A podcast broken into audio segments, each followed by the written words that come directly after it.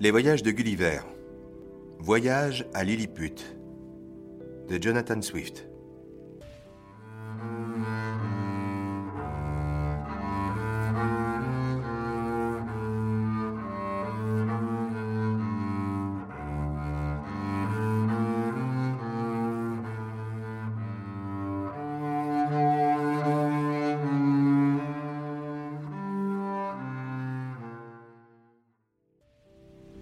Les Voyages de Gulliver est un roman satirique écrit par Jonathan Swift en 1721.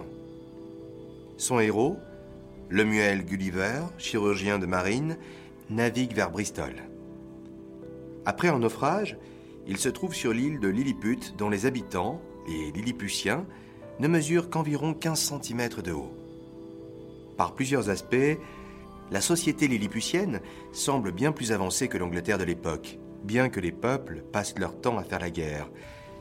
Après bien des aventures, Gulliver découvre l'origine de la guerre entre Lilliput et Blefuscu, qui est l'île voisine. Un roi a voulu imposer le côté par lequel devaient être cassés les œufs à la coque, d'où le nom des partisans de chaque doctrine les gros boutistes et les petits boutistes. À la fin du récit, Gulliver doit fuir Lilliput pour Blefuscu. En effet, en ayant refusé d'asservir les Bléfusiens, vaincus et surtout à la suite d'un complot fomenté par le grand amiral et certains ministres lilliputiens, il perd les grâces de l'empereur. S'il restait, il se risquerait à une sentence d'arrachement de ses yeux, l'empereur ayant atténué la peine prévue par les ministres, la mort. Il parvient finalement à retrouver un navire au large pour retourner en Angleterre. Chapitre 1er L'auteur rend un compte succinct des premiers motifs qui le portèrent à voyager. Il fait naufrage et se sauve à la nage dans le pays de Lilliput. On l'enchaîne et on le conduit en cet état plus avant dans les terres. Mon père, dont le bien, situé dans la province de Nottingham, était médiocre, avait cinq fils. J'étais le troisième et il m'envoya au collège d'Emmanuel à Cambridge à l'âge de 14 ans. J'y demeurai trois années, que j'employais utilement. Mais la dépense de mon entretien au collège était trop grande. On me mit en apprentissage sous M. Jacques Bates, fameux chirurgien à Londres, chez qui je demeurai quatre ans.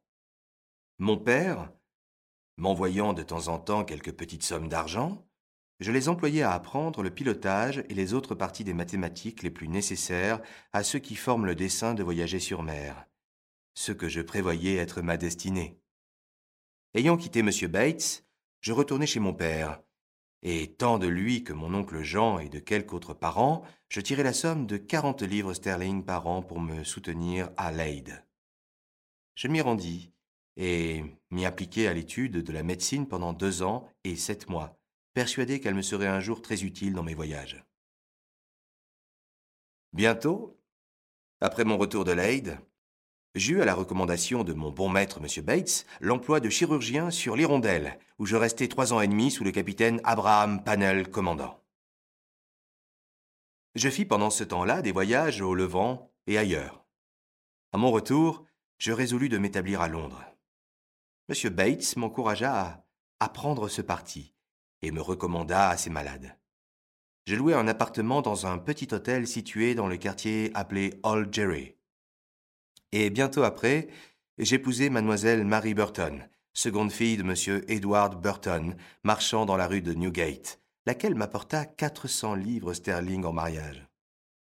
Mais mon cher maître, monsieur Bates, étant mort deux ans après, et n'ayant plus de protecteur, ma pratique commença à diminuer.